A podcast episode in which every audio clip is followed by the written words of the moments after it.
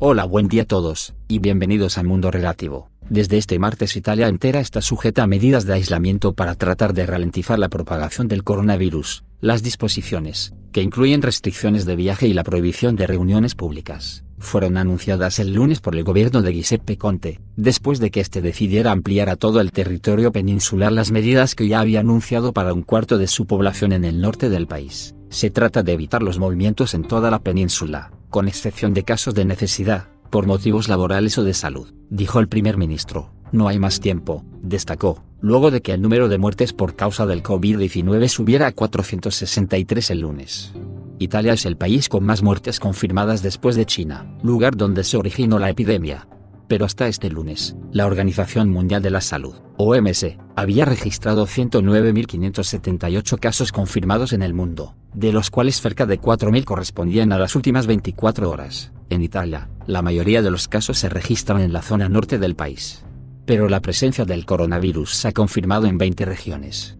Y, según Conte, con la extensión de las medidas no habrá una zona roja, una zona restringida del país y otra no. Italia estará protegida en su conjunto, prometió. El primer ministro describió las medidas como un me quedo en casa, con los italianos teniendo prohibido las reuniones públicas, incluyendo bodas, bautizos y funerales. No más vida nocturna, ya no podemos permitir eso, ya que son ocasiones de contagio, dijo. Y aunque los bares y restaurantes pueden abrir de las 6 a las 18 deben garantizar una distancia de al menos un metro entre clientes.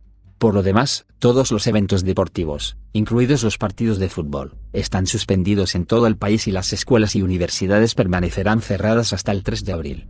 Y solo aquellos con una razón laboral o familiar válida, que no puedan posponerse, podrán viajar.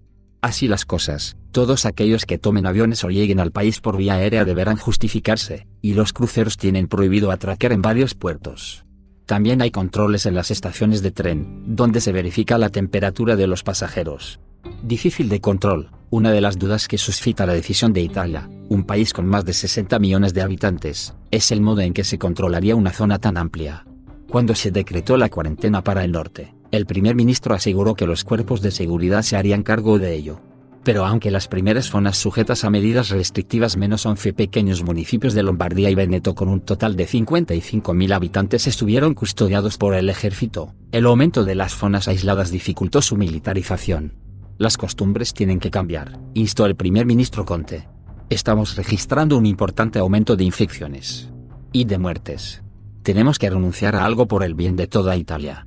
Tenemos que hacerlo ahora y solo seremos capaces de hacerlo si colaboramos y nos adaptamos a estas medidas más restrictivas, explicó. Por el momento nos despedimos y estaremos al tanto de la información que se vaya suscitando. Yo soy Xavi hasta pronto.